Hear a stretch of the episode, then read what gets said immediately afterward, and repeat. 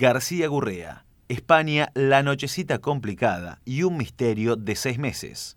Como fueron las últimas horas de Tibu, desaparecido el 19 de mayo pasado y de quien aún no se tiene ningún tipo de novedad, porque aquella tarde presagiaba problemas con su pareja mientras la causa por la desaparición de Gabriel García Gurrea, de quien nada se sabe desde hace casi seis meses, avanza paso lento por la vía pericial y científica. Se conocieron detalles de cómo fueron las últimas horas de Tibu y por qué presagiaba complicaciones con su pareja Pamela Antunes.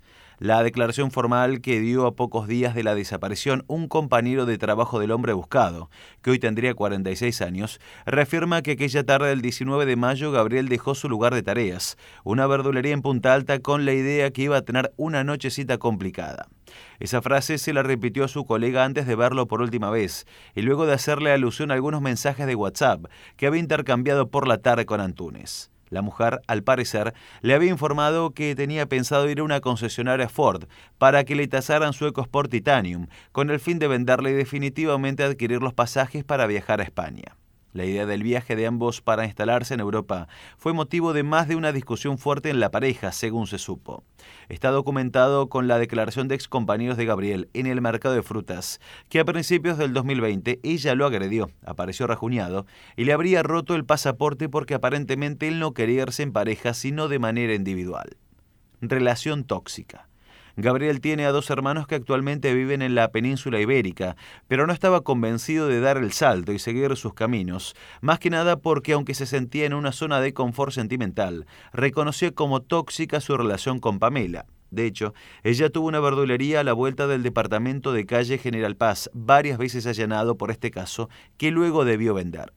Él prefería ir a trabajar a todos los días a Punta Alta y de esa manera evitaba chocar con su novia. Gabriel, según su compañero de trabajo, tenía dudas y no quería viajar, a partir de los comentarios que él mismo le había hecho en el comercio, cuando compartían varias horas de atención al público.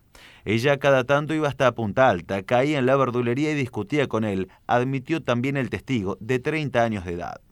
Antunes reconoció en su testimonio que la relación era inestable y que ese 19 de mayo le pusieron fin en buenos términos y él se fue, pero que no hubo discusión ni pelea.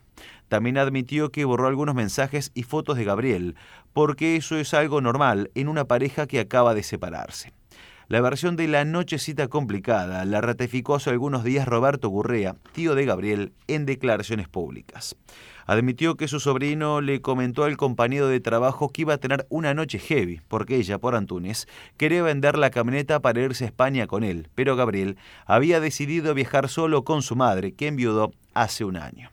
Para Roberto hay algo muy turbio detrás del caso y recalcó que los nombres de la causa siempre son cuatro. Antunes, Marcelo Campetela y la hija y expareja de ella, Tamara y Cristian Pampín. Campetela era vecino de Pamela y su supuesto amante. Se estableció incluso que tenía una extensión de la tarjeta de crédito del hombre celulares, GPS y sube. Por otro lado, que Tibus haya ido y dejado su celular en el departamento también despertó sospechas, aunque el argumento de la defensa es que si lo hubieran hecho desaparecer, como algunos creen, ¿qué sentido tendría quedarse con su teléfono, cuando tuvieron varios días para eliminarlo, hasta que intervino la policía?